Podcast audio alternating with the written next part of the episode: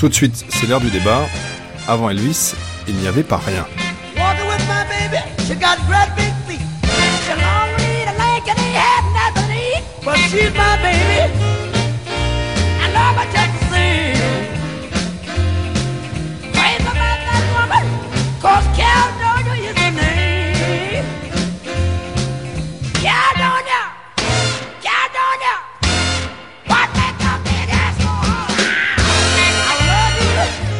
Prendre le contre-pied de cette citation célèbre de John Lennon, j'ai invité Sébastien Danchin, auteur de Elvis Presley ou La Revanche du Sud aux éditions Fayard et Muscle Shoals, capitale secrète du rock et de la soul, publié aux éditions Autour du Livre. Sébastien Danchin est lui-même producteur de musique et spécialiste des musiques noires américaines et notamment du blues.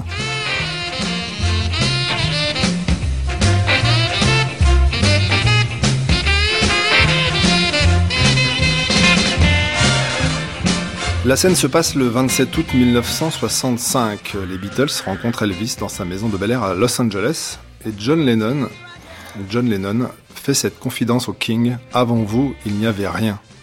Et cette phrase, euh, Sébastien Danchamp, cette phrase, on la retrouve aujourd'hui en face de Graceland, euh, écrite en toutes lettres. Avant Elvis, il n'y avait rien. Une réaction à cette euh, citation de John Lennon? Est-ce qu'on peut savoir ce qu'avait fumé John Lennon ce jour-là? Ça peut être une réponse. Non, je crois que euh, il faut essayer de remettre dans un contexte. John Lennon, euh, qui n'était pas un imbécile, savait très bien qu'il y avait beaucoup de choses avant Elvis. Simplement dans le dans la mythique du rock and roll, c'est vrai qu'avant Elvis, il n'y avait pas grand-chose, même s'il y a eu évidemment des prémices et même euh, des du rock'n'roll avant lui. Euh, et puis il faut imaginer que c'était la première fois qu'il rencontrait son idole et que euh, c'est pas vous que j'apprendrai que l'idolâtrie Presley c'est pas un phénomène nouveau, c'est un phénomène ancien et que ça touche euh, énormément de monde. Et je pense que les Beatles ont été sensibles à ça. Ils ont grandi en écoutant ce type-là, en l'idolâtrant littéralement.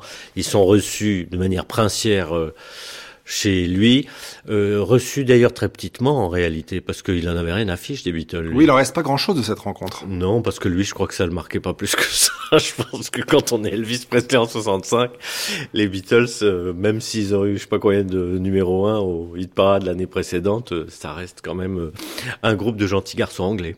Mais avant Elvis, Sébastien Danchamp, il y a surtout le Sud. Le Sud qui nous préoccupe toute cette semaine, le Sud que nous avons arpenté, que nous avons sillonné en voiture avec euh, Gilles Mardi-Rossian qui réalise le- l'ensemble de, cette série. Euh, L'Alabama, le Kentucky, euh, le Mississippi, le Tennessee, le Sud, cette matrice donc natale de- d'Elvis, le Sud que vous connaissez bien. Et alors, il y a le vieux Sud et puis le nouveau Sud. Et vous dites dans, la biographie de- d'Elvis que vous avez intitulé joliment La revanche du Sud, Elvis ou La revanche du Sud, vous dites Le nouveau Sud a choisi la musique de son prolétariat pour exorciser ses démons. Les démons, c'est ceux du vieux Sud. Alors ce vieux Sud, c'est quoi?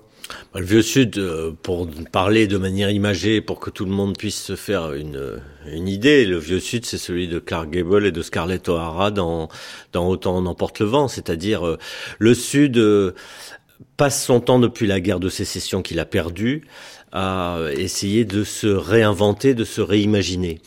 À l'échelle de l'Europe, essayant d'imaginer ce qu'aurait pu être l'Allemagne s'il n'y avait pas eu euh, l'hitlérisme, le nazisme et la Seconde Guerre mondiale. Euh, L'Allemagne serait restée sur une défaite monstrueuse qui serait celle de 18. Euh, défaite somme toute à l'arraché et injuste, exactement comme celle du Sud en 1865. Et puis n'ayant jamais eu l'occasion de prendre sa revanche euh, militaire d'une certaine manière. Alors le, Sud passe son temps à hésiter entre plusieurs choses.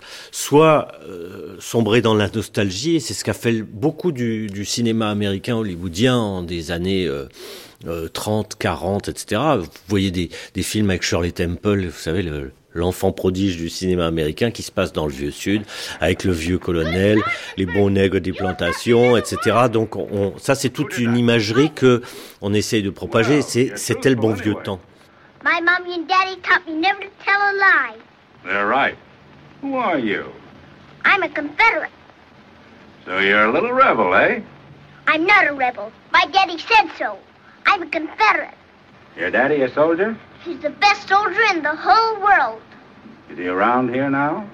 I wouldn't tell you if he was. Got a lot of spunk, haven't you? Well, I'm not afraid of you. Well, I'm glad you're not. I think it'd be awful if a Et vous parliez de Shirley Temple, la voici toute jeune, dans un film de David Butler en 1935, Nevertheless, you better un film intitulé La fille rebelle, et cette chanson qu'elle fredonne un képi de l'armée sudiste sur la tête, face à un soldat yankee, Way Down South Dixie. Hooray! In Dixieland, I'll take my stand to live and die in Dixie. Away! Away! Away down south in Dixie. Away! Away! Away down south in Dixie. On a cette tentation de la nostalgie, et puis aussi on a la tentation de dire non, on voudrait dire autre chose et on voudrait faire entendre notre voix. On est frappé parce que le, le sud des États-Unis, on nous le présente toujours comme un monde en noir et en blanc. Euh, et c'est vrai qu'il y a euh, eu la ségrégation pendant extrêmement longtemps. D'abord, il y a eu la servitude, et puis il y a eu la, cette euh, forme de servitude moderne qui a été le métayage. C'était, on enchaînait les gens à leur travail et à la terre sans les payer, ce qui revenait à peu près À l'esclavage. à l'esclavage. L'esclavage sous un nouveau nom, comme euh, s'intitule un, un livre très bien qui raconte cette aventure et ce système économique qui a été mis en place après la guerre de sécession. Et puis, dans ce sud, donc évidemment, il y a le, noir et le blanc. Mais en fait, on est très frappé assez rapidement par le fait que le vrai clivage, il est social et il est pas racial. Il y a les riches et il y a les pauvres. Il y a une oligarchie. Euh, il y a une aristocratie, on parle de la classe sudiste, on parle de l'élégance sudiste, on parle de ces hommes qui euh, savent traiter les femmes, etc. Dans tout- toute l'imagerie, dans le livre, dans le cinéma, etc. C'est lié à ça. Et puis quand on va là-bas, il y a, le- il y a l'autre, euh, il y a l'autre aspect, c'est-à-dire il y a toute la plèbe. Et cette plèbe, elle est en noir et blanc. Alors là, elle est absolument euh, identique. Et dans un système de fonctionnement vieux comme le monde, qui consiste à diviser pour mieux régner, on a essayé d'opposer les uns et les autres en disant à la plèbe sudiste ce qu'on appelle la le poor white trash, la racaille blanche euh, sudiste, on a essayé de leur expliquer que s'ils pouvaient pas mieux progresser dans la vie, c'est parce qu'il y avait les esclaves qui euh, étaient en train de leur piquer leur boulot. Et puis en même temps, on a expliqué aux enfants des esclaves qu'on avait à peine euh, élargi. Euh, on leur a expliqué que c'était les, les autres qui étaient leurs vrais euh, ennemis et qui étaient ceux qui euh, appartenaient au Ku Klux Klan, etc. Alors tout ça est vrai, mais en réalité, quand les gens se rencontrent, ils ont beaucoup plus de raisons et d'occasions de, se rencontrer qu'on ne le croit. Quand ils se rencontrent, ils se, ra- ils se racontent les mêmes histoires. Ce sont les mêmes histoires des deux côtés de ce fossé euh, racial, communautaire, mais sont exactement les mêmes histoires. Oh, I hate to see you go. So long. Oh, I hate to see you go. And the way that I will miss you, I guess you will never know.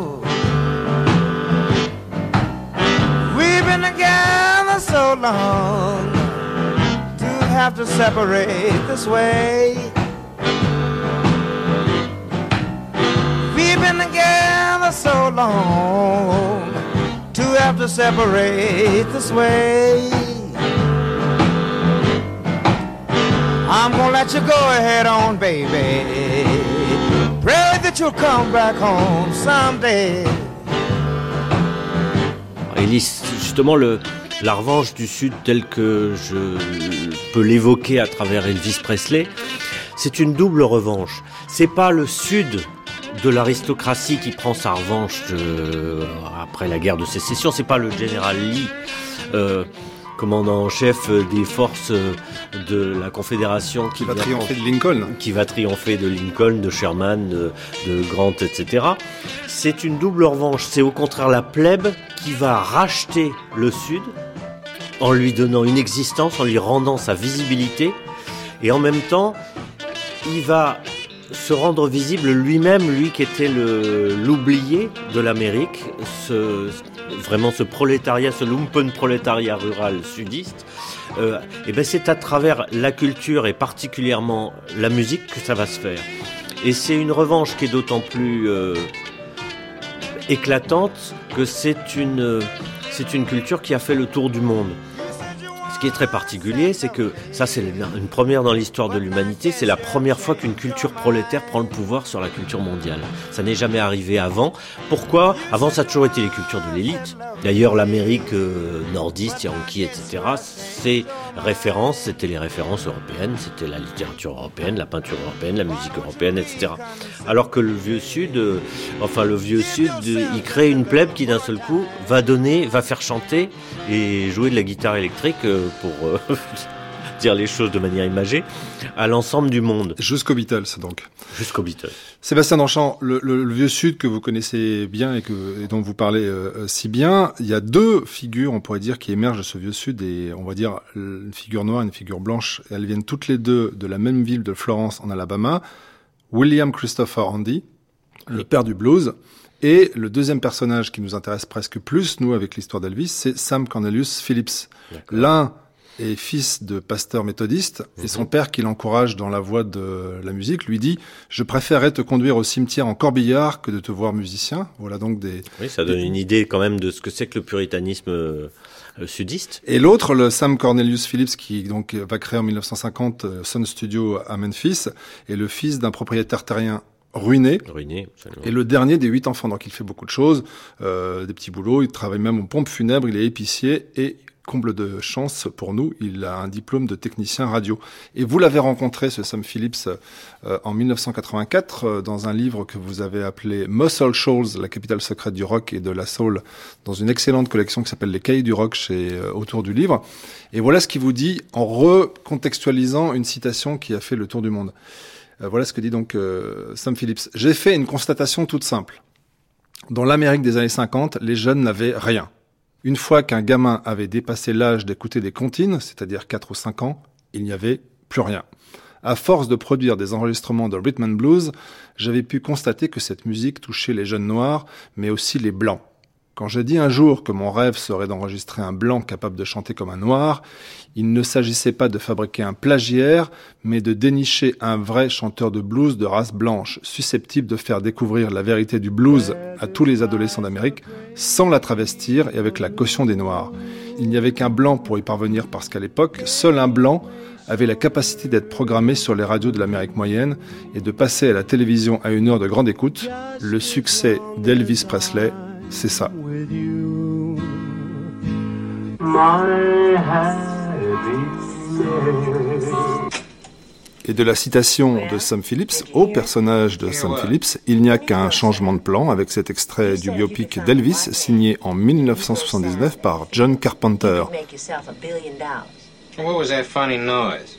That was his guitar. Sam Phillips qui dialogue avec sa secrétaire Marion Kesker qui fit enregistrer au jeune Presley sa première chanson en 1953, My Happiness. Sam Phillips. Sam, Yeah. we can't find him. What? That boy on the demo. Je pense qu'il faut essayer d'imager un maximum les choses pour que les gens puissent comprendre.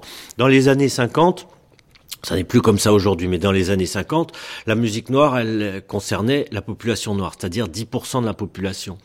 Et donc, euh, le reste de la population ne savait même pas que ça existait. Euh, n'avait aucune idée que euh, la, la, la communauté noire, bon, ils doutaient qu'ils avaient leurs chanteurs, etc. On savait qu'ils chantaient à l'église parce qu'on les voyait dans les films hollywoodiens, là encore. Ils n'avaient pas idée de ce que c'était vraiment que leur musique. Euh, Le jazz, c'était déjà un travesti d'une certaine manière. euh, et une réinterprétation. C'est des mondes quand même très séparés dans leur fonctionnement. Avant euh, Elvis, il y avait donc le Sud. Avant Elvis, il y avait aussi donc Sam Phillips. Mais avant que Elvis ne devienne Elvis, il y avait aussi les Marvel Comics. Cette maison d'édition née en 1939 qui éditait les Spider-Man, les Captain American et les Iron Man. Là aussi une citation que j'ai puisée aux meilleures sources, c'est-à-dire chez vous. C'est Elvis qui parle. Quand j'étais petit, je m'imaginais dans la peau des héros de bandes dessinées et des films que je voyais. J'ai grandi en m'accrochant à ce rêve et il a fini par se réaliser. C'est tout ce qu'un homme peut demander. Donc nous, on est parti à la recherche du rêve d'Elvis qui voulait être Iron Man ou Captain American euh, dans une bande dessinée qui est devenue la bande dessinée du monde en fait. Oui. Tony Stark makes you feel he's a cool exec with the heart of steel.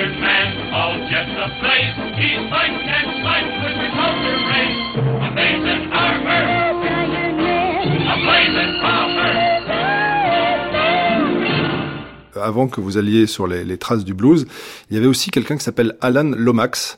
Qui est un, un anthropologue, un collecteur, un homme de radio comme nous, euh, un écrivain.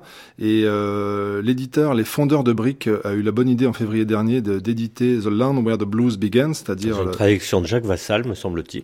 exactement le pays où naquit le blues, qui est une somme de témoignages et des traces de culture qu'a recueilli euh, Alan Lomax et son père John, qui ont été missionnés par la bibliothèque du Congrès de Washington pour enregistrer le folklore du sud des États-Unis. Ils sont partis en voiture.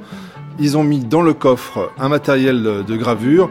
Ils se sont arrêtés dans les rues, dans les bouges, dans les champs et ils ont enregistré des gens comme ça.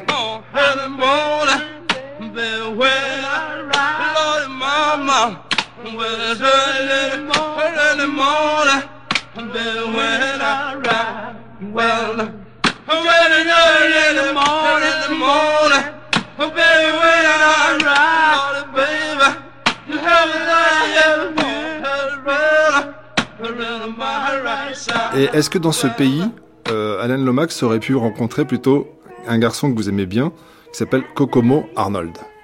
Ouais, c'est pas la même époque, donc euh, bon, Lomax, euh, il a commencé euh, à... Milieu- des années 30. Oui, en 33, 34, 35 avec son père à faire ses premières euh, recherches. Et puis c'est seulement à, par- à partir de la fin des années 30 et surtout dans les années 40 qu'il a vraiment écumé le, le sud. Euh, il faut pas limiter Lomax d'ailleurs euh, au travail sur le sud des États-Unis. C'est quelqu'un qui a exploré toutes les musiques du monde et je crois que c'est d'une certaine manière un des popularisateurs de la notion même de world music parce que c'est quelqu'un qui a considéré que c'était un art à part entière et pas simplement euh, du folklore. Kokomo Arnold, un musicien qui est un musicien de blues qui a eu beaucoup de succès dans le Chicago des années 30 et c'est quelqu'un qui avait euh, quitté le, sud des États-Unis pour partir euh, justement dans le nord euh, pour abandonner le monde rural et trouver le monde industriel qu'il y avait dans les grandes métropoles du Nord.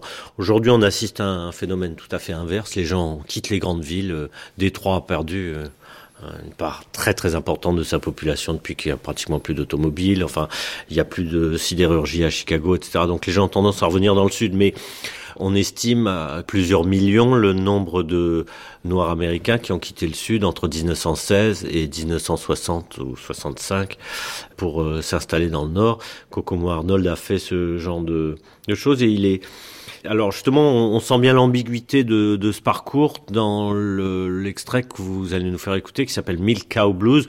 Vous l'avez choisi à bon escient puisqu'il a été repris par Elvis Presley. Donc chanson en 1931 par euh, donc euh, Kokomo Arnold. Ouais. Un mot quand même sur sa technique du bottleneck. Oui, alors Traduction littérale, le goulot de bouteille. Oui, bah c'est quelqu'un qui fait glisser un goulot de bouteille sur euh, sur les cordes de son de son instrument. Donc ça ressemble un peu à la guitare hawaïenne. Et ce qui est intéressant, c'est qu'il s'adresse à un public urbain qui a la nostalgie du sud et donc on parle euh, de des vaches dans les champs et de ces vaches nourricières, etc. Mais il faut voir aussi que ça c'est caractéristique du blues, c'est que la vache nourricière, c'est en fait euh, une allusion grivoise au rapport entre l'homme et la femme. Et c'est très caractéristique du blues. Le blues euh, est, une, est une musique au langage subliminal. On ne peut pas tout dire étant donné que l'oppresseur blanc est un censeur en même temps et qui vous empêche de tout dire. Alors on contourne le problème et on, on dit autre chose. Ce qui fait qu'on retrouve euh, chez Kokomo Arnold et, d'autres des des titres de chansons qui sont tout à fait euh, extraordinaires et qui sont passés comme une lettre à la poste, à, peu près comme les sucettes euh, d'Annie avec France Gall. Alors vous avez par exemple Ma banane dans ton panier de fruits, ou alors euh, euh, elle enfourne bien mon pain mais il lui arrive de le brûler enfin ou le meilleur jockey de la ville. Donc mais ça c'est le c'est la caractéristique du, du blues c'est d'être euh, subliminal. Et je crois qu'une des forces d'Elvis Presley c'est d'avoir su faire comprendre que derrière tous ces messages relativement innocents euh, et derrière le puritanisme pseudo-innocent de l'Amérique, il y a quand même toute une forte sensualité, et ça, il l'a très bien fait passer auprès du public de sa génération, et je pense que ça explique beaucoup son succès. C'est que pour une fois, on pouvait s'amuser et rigoler avec la musique. C'était quand même pas, c'était pas courant. C'est pas pour rien que son, son nom c'était Elvis the Pelvis. Exactement. Says I knowed my mammal's milk cow putty, mama Lord, butter, where's your load? Lord, if you see my milk cow buddy, I said, please drive her home. Says I ain't had no milk and butter, mama. Lord, since my cow been gone. Oh, well, I woke up this morning and I looked out the door. I can tell that old milk cow by the way she looks. Holy fellas. That don't move me. Let's get real, real gone for a change. Well, I woke up this morning and I looked out the door. I can tell that old milk cow. Can tell the way she low. Now if you see my milk cow, he's right on home. I ain't had no milk and butter since that cow's been gone. Well, I to you right day by day. You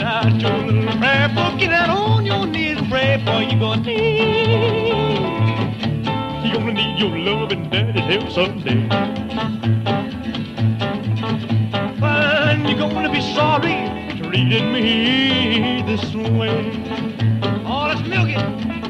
Le déhanchement lascif d'Elvis Presley en 1954 sur la version Milko Blues, euh, elle-même euh, chantée par Kokomo Arnold en 1931. Comment ne pas bouger sur un rythme comme ça, euh, Sébastien Danchamp? Oui, puis je, crois que ce qui est important, c'est beaucoup les paroles, parce que les gamins, quand ils entendent euh, j'ai plus de lait, plus de beurre depuis que ma belle vache est partie, je crois qu'ils ont mieux compris que les parents ce que ça voulait dire et que ça leur plaît. Je veux dire, euh, et on revient à la citation de Sam Phillips que vous avez lu tout à l'heure, c'est que l'adolescence n'a jamais été un marché commercial jusqu'après la guerre. Avant, ça n'a jamais été euh, une cible parce qu'il n'y avait pas un pouvoir d'achat suffisant, etc. Euh, en revanche, après la guerre, ça a été d'ailleurs une des raisons de la réussite de l'Amérique, c'est qu'on a réussi à faire dépenser cet argent-là à tout le monde adolescent et que ça, ça a révolutionné le commerce. Hein. 1935, c'est la, la date de naissance de Elvis Presley à Tupelo. 1948, c'est son, sa date d'arrivée à Memphis. L'année d'avant, en 1947, arrive à Memphis un autre personnage qui s'appelle Bobby Bland.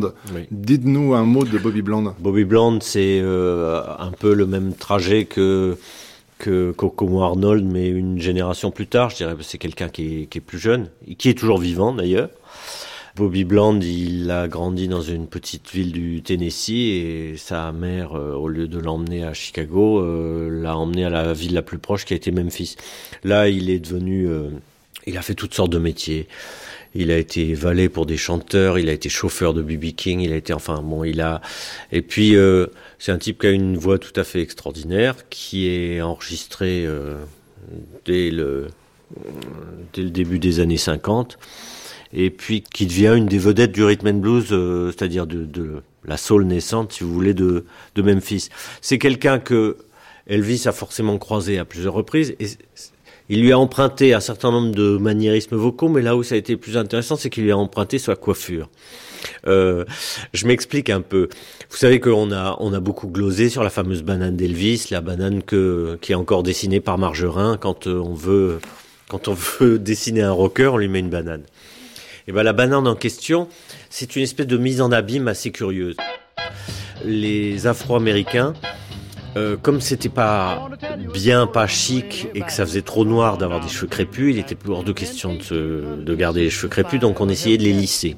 Alors il y avait toutes sortes de techniques qui étaient généralement assez douloureuses. Euh, Normalement, il fallait utiliser de la soude caustique et juste ce qu'il faut, en la rinçant juste comme il fallait, sinon on se brûlait tout le cuir chevelu.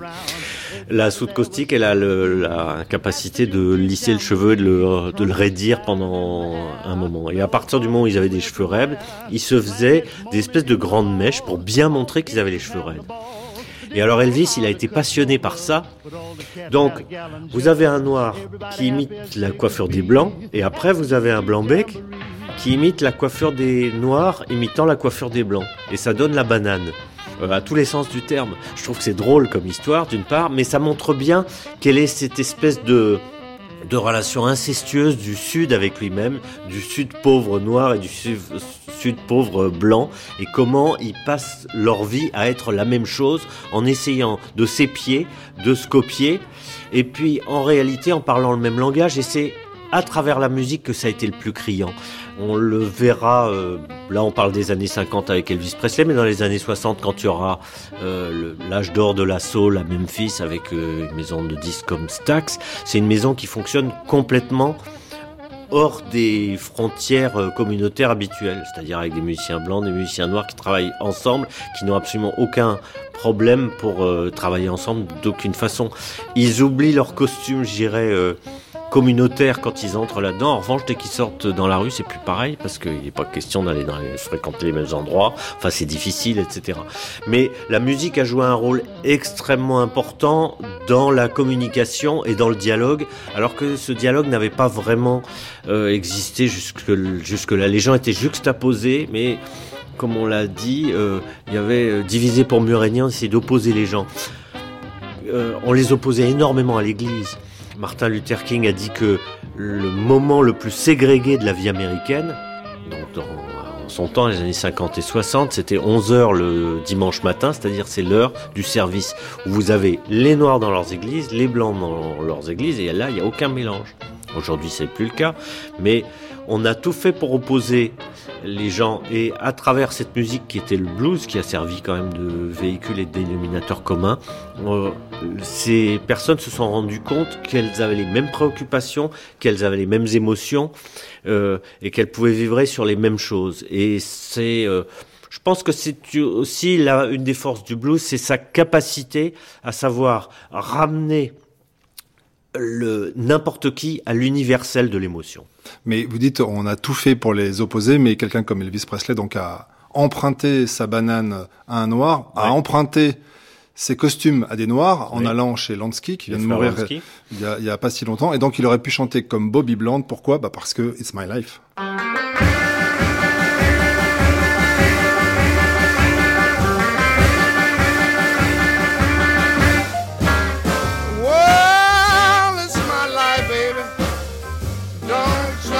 Try to change my way.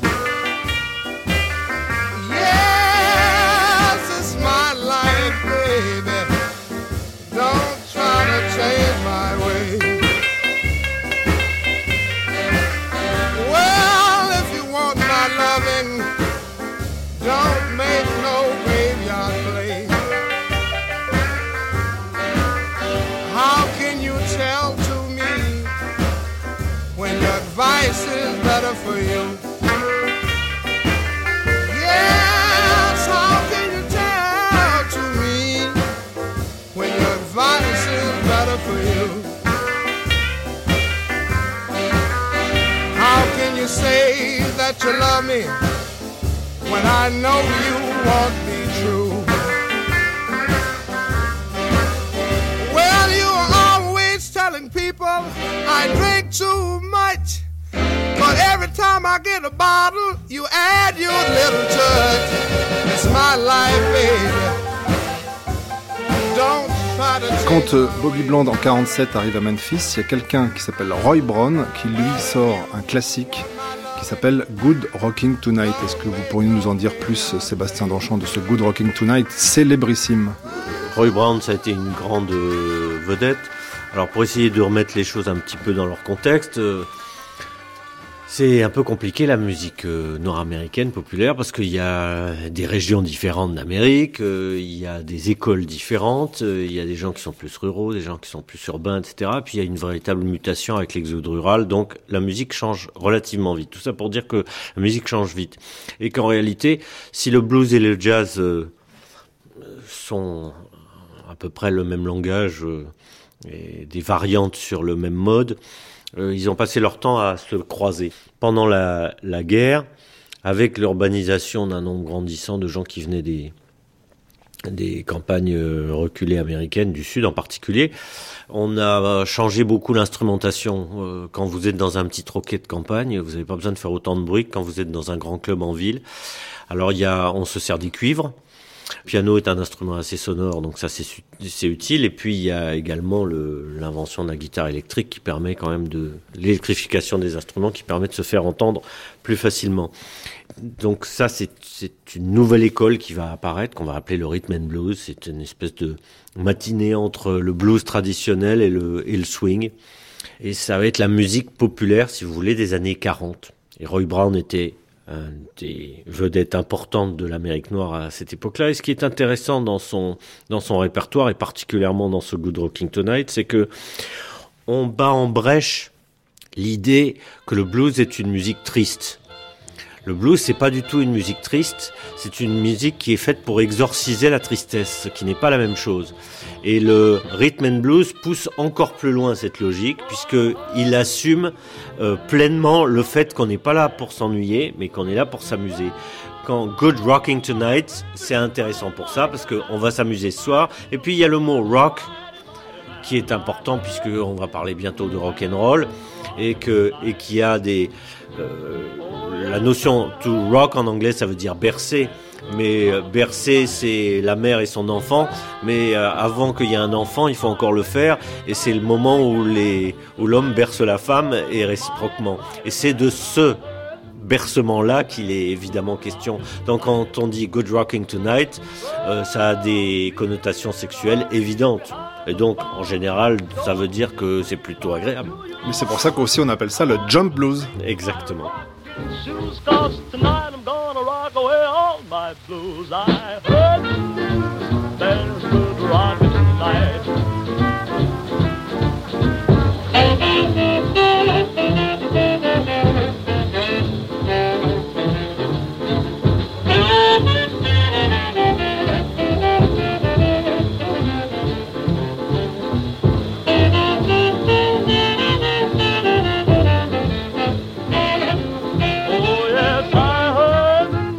Écoutez bien France Culture et la fin de cette première matinée consacrée à Elvis Presley et ce voyage dans les musiques noires qui l'ont influencé. Notre guide ce matin, c'est Sébastien Danchamp, spécialiste du blues et du rock dans toutes ses acceptions.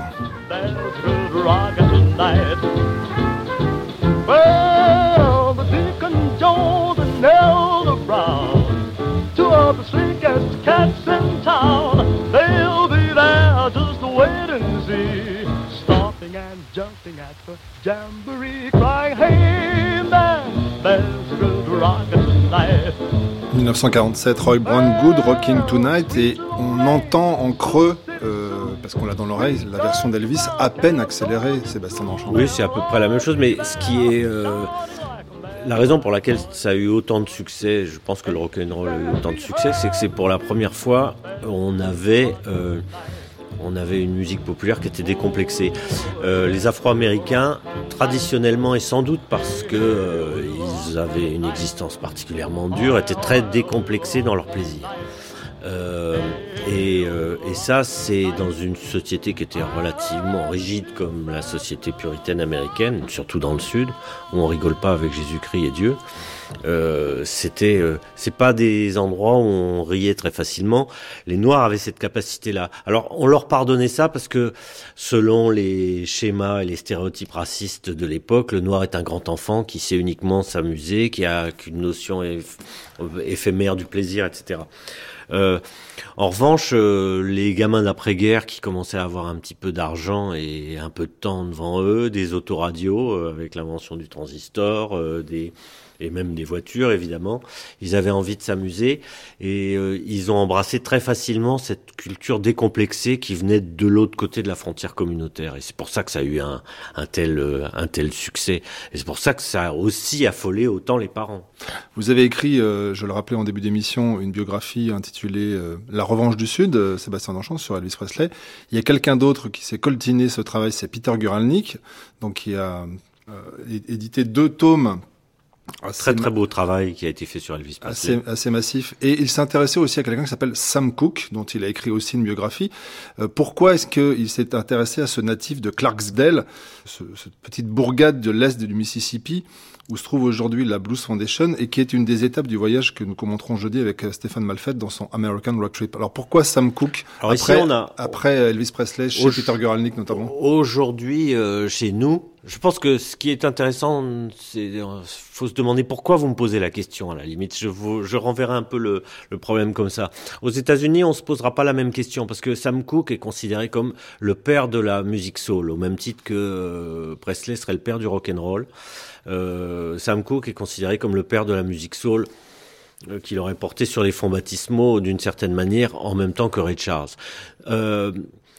C'est un peu moins vrai maintenant, puisqu'on commence à connaître bien Sam Cooke euh, chez nous, mais euh, il n'a pas du tout euh, l'audience et l'aura dont bénéficie Ray Charles, justement. Donc chez nous, on a toujours considéré que le père de la musique soul, c'était Ray Charles, et les gens connaissaient beaucoup moins Sam euh, Cooke. Alors qu'en fait... Fils de pasteur lui aussi. Oui, fils de pasteur. Et... Comme beaucoup en fait.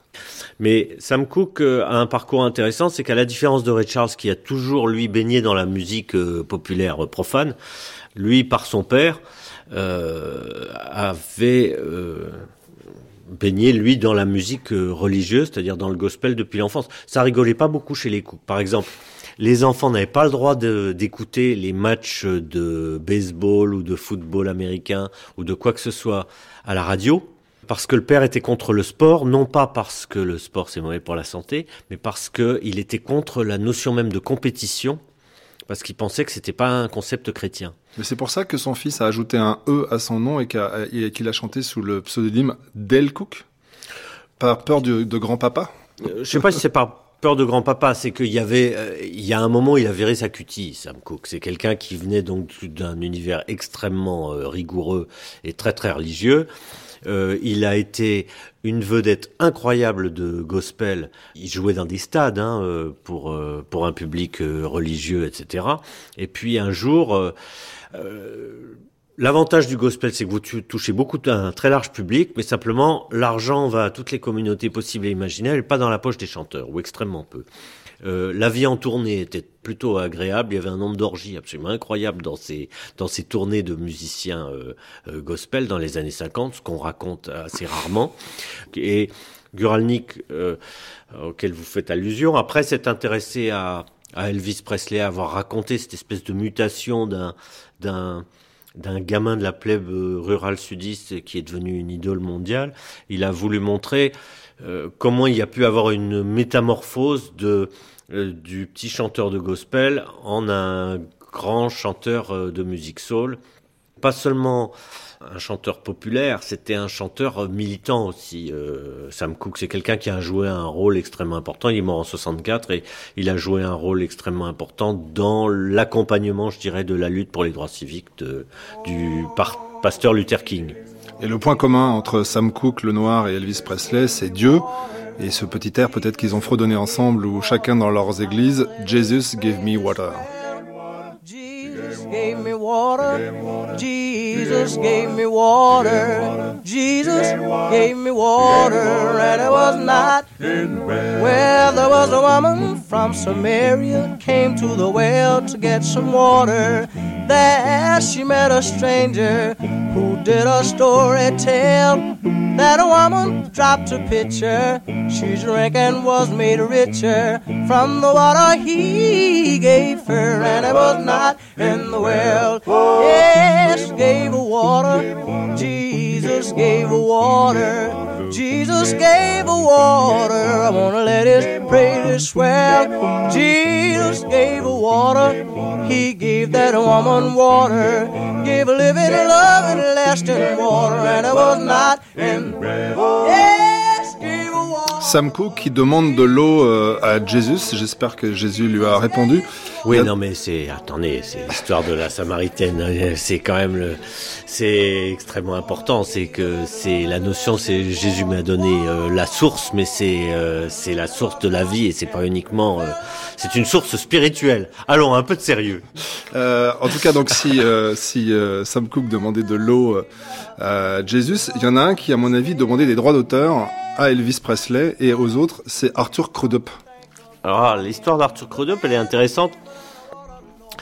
Euh, Crudup a été un, c'était un fermier du Mississippi qui s'est installé à Chicago et euh, que la marque RCA Victor, enfin une sous-marque qui s'appelait Bluebird, a décidé d'enregistrer dans les années 40 dont elle a fait justement une vedette de ce blues rural qui s'était urbanisé parce qu'il y avait il y a tellement de gens qui étaient dans cette configuration là qu'ils avaient besoin de chanteurs qui racontaient ni plus ni moins leur histoire.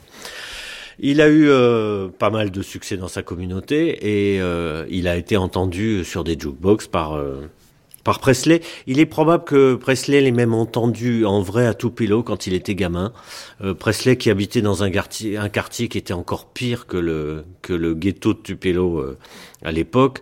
Euh, a traîné pas mal dans les dans les troquets euh, noirs du coin. Il est très probable qu'il ait qu'il ait rencontré et entendu Crudup à, à ce moment-là. Alors évidemment le L'association, elle est euh, évidente entre les deux, puisque le premier disque a été enregistré et publié de d'Elvis Presley sur le label Sun de Monsieur Phillips dont on parlait tout à l'heure. C'est That's Alright Mama. C'est That's Alright Mama. C'est une c'est une chanson de d'Arthur Crudup. C'était un, un, chanteur qu'il aimait beaucoup. Euh, il a repris d'ailleurs d'autres euh, d'autres chansons de, de Crudup. Et alors, euh, Elvis, qui était complètement manipulé par les gens qui l'entouraient, Elvis était un interprète, ça n'était pas un auteur, ça n'était pas un compositeur, c'était vraiment un interprète, c'est quelqu'un qui a été, qui était très malléable. On... Manipulé par le colonel Parker.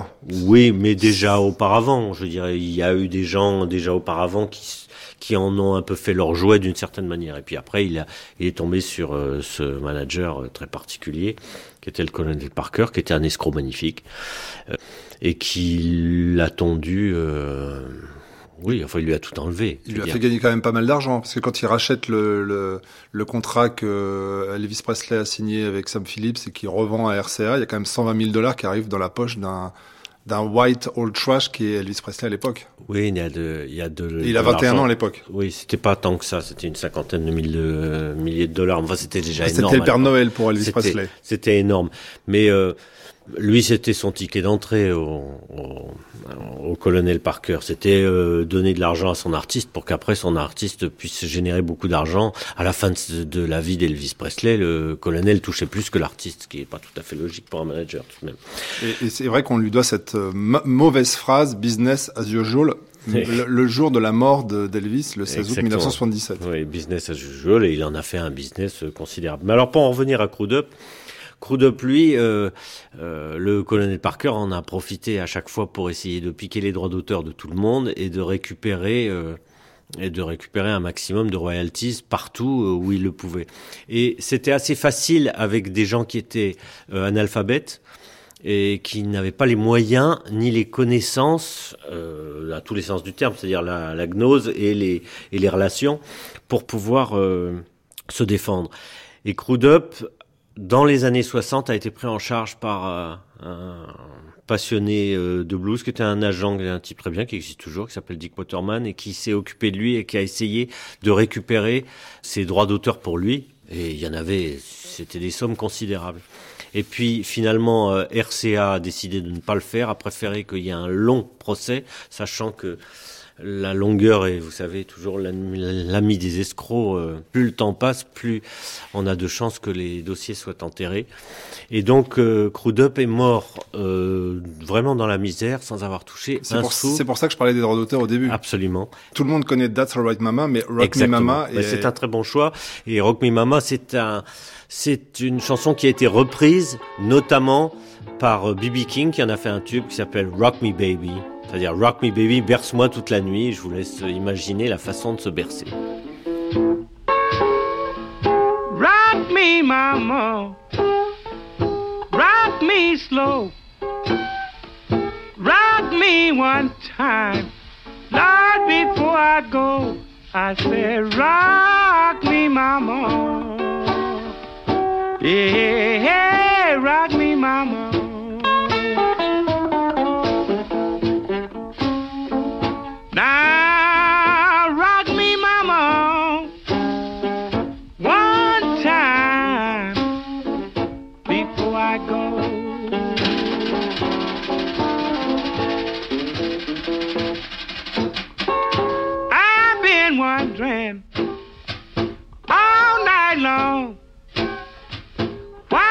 Why don't you rock me?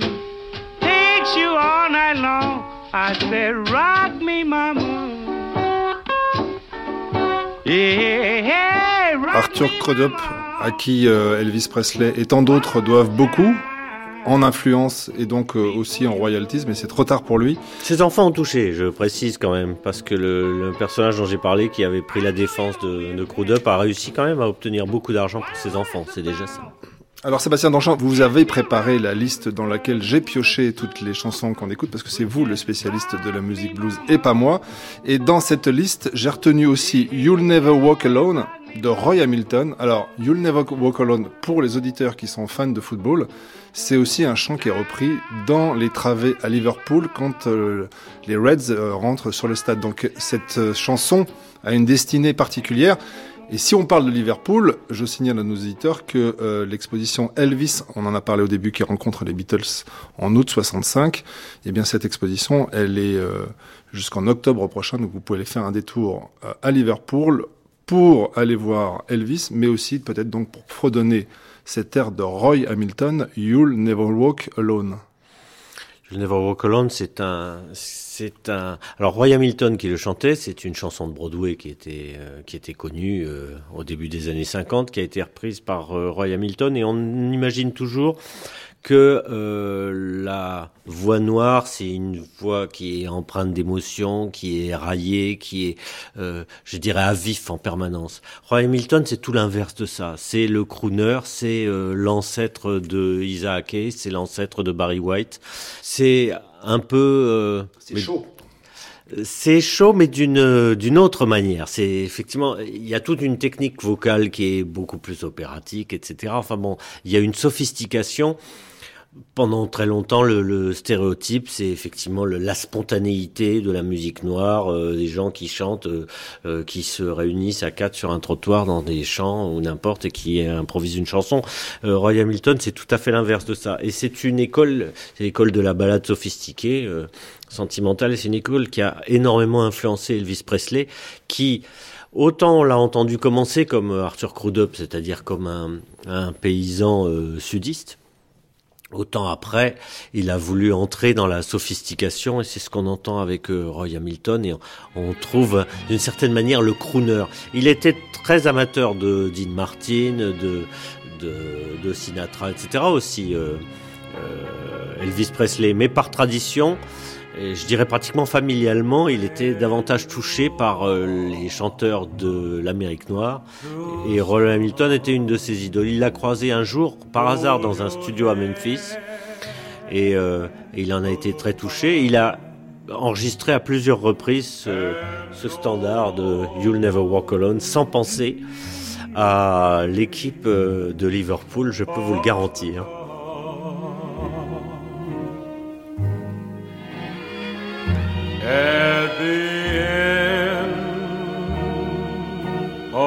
Of a storm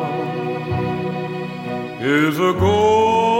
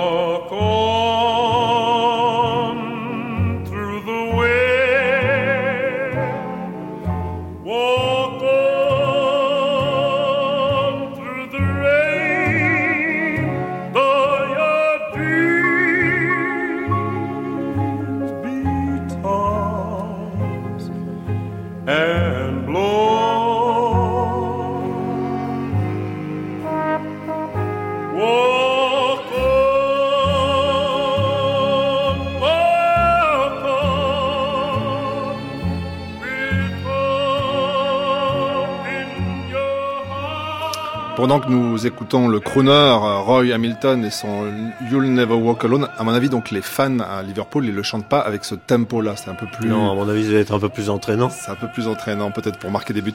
Euh, mais une question, nous avons entendu donc tout ce qui a précédé Elvis. C'était un petit peu cette, euh, le, le but de cette première émission en ce lundi qui commence la, la série sur Elvis Presley.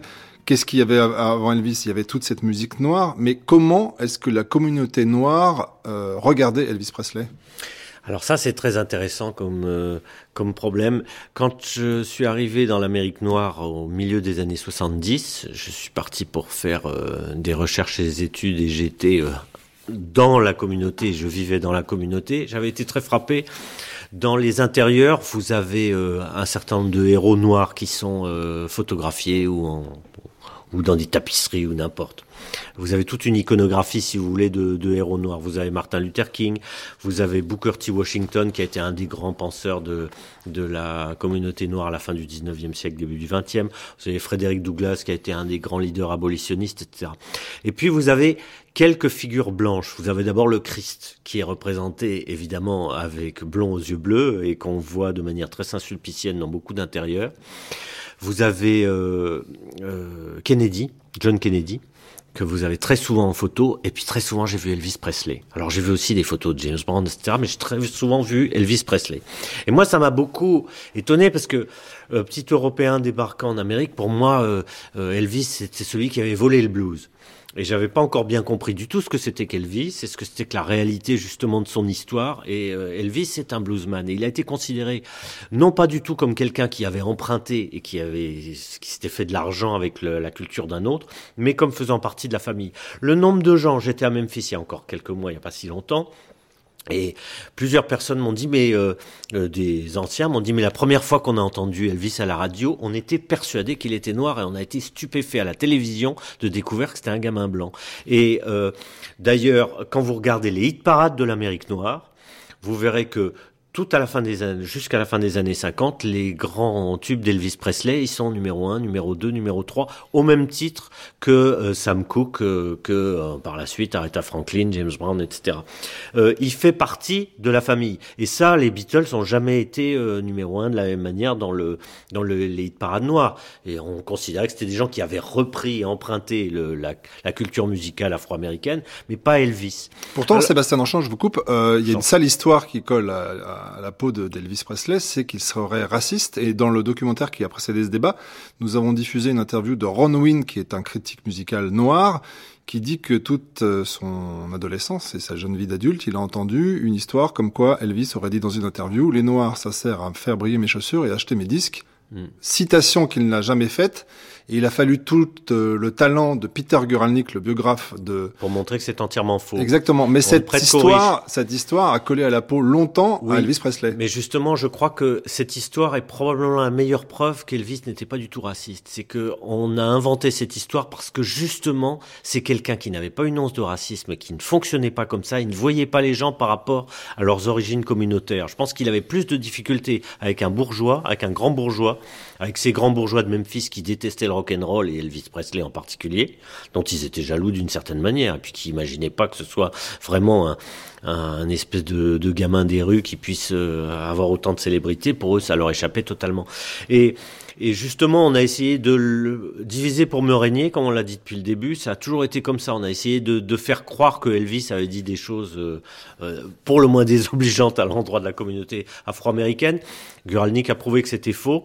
Et euh, il ne fonctionnait pas comme ça. Et c'est justement ça qui dérangeait les autres, c'est qu'ils remettaient en question. Il faut voir qu'on est en 1955. C'est l'année où Emmett Till, un, un gamin de 14 ans de de, Chicago qui est en vacances chez sa grand-mère dans le petit patelin de monnaie dans le Mississippi et euh, est battu à mort et ensuite jeté dans la rivière parce qu'il a sifflé une femme blanche euh, dans la rue.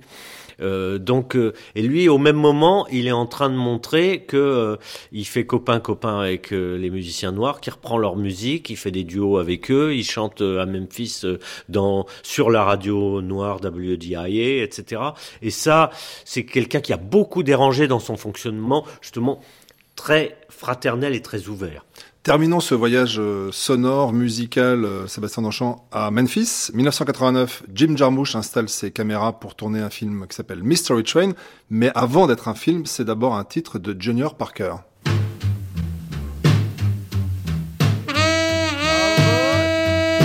Train I ride, 16 coaches long. Ride, 16 coaches long.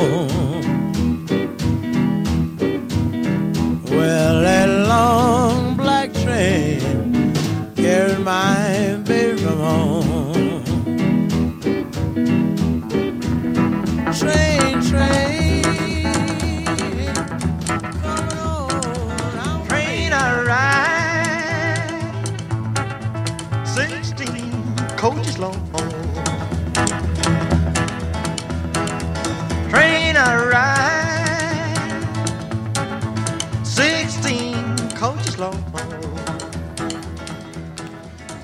Well, I know Junior Parker, suivi d'Elvis Presley avec ce titre Mystery Train, donc euh, bande originale de Jim Jarmusch en 1989. Et s'il y a bien une chose qu'on entend passer et siffler à Memphis, c'est le train, Sébastien Danchon. Oui, c'est vrai que le train, mais le train, de toute façon, il traverse toute l'histoire du blues, puisque euh, D'abord, il faut bien imaginer que le Sud, aujourd'hui, on, y, on se circule en voiture exclusivement, mais il y a 70 ans, on pouvait aller absolument partout et n'importe où dans le plus petit patelin en train. Il y avait des trains, euh, c'était un peu comme ça en France, ça a beaucoup changé aussi, mais en Amérique, c'était très frappant. C'est pour ça qu'il y a des westerns alors bah, L'Amérique, elle s'est construite euh, autour du train et elle s'est ensuite enrichie avec la voiture. Mais elle s'est construite avec le train, ça c'est une réalité. Et ce qui est intéressant dans les deux enregistrements que vous passez, les deux Mystery Train, c'est qu'à quelques mois d'intervalle, ils sont, ils sont enregistrés d'abord par le créateur qui est Junior Parker et ensuite par Elvis Presley qui reprend cette chanson qu'il aimait bien. Mais c'est sur la même maison de disques, celle de Sam Phillips, et on revient à ce qu'on disait aujourd'hui. Autant le premier, on pouvait pas en faire un, best-seller parce que c'était une chanson qui restait ethnique, autant le second, on pouvait espérer en faire quelque chose parce que ça restait tout aussi ethnique dans son interprétation, mais je veux dire, il avait la bonne couleur de peau. C'est ça que nous allons raconter toute cette semaine jusqu'à vendredi dans cette série sur Elvis Presley.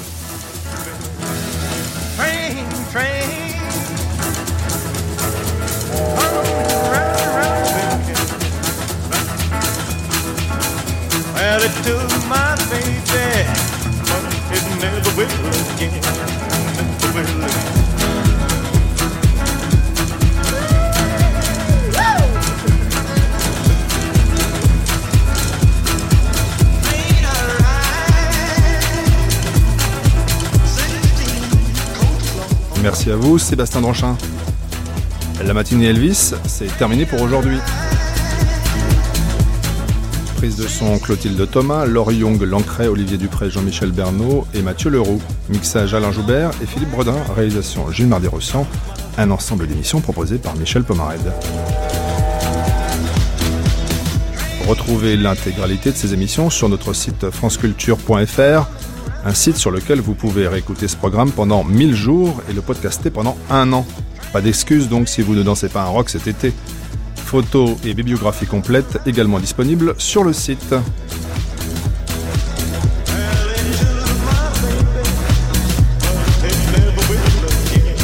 Belle journée à l'écoute de France Culture.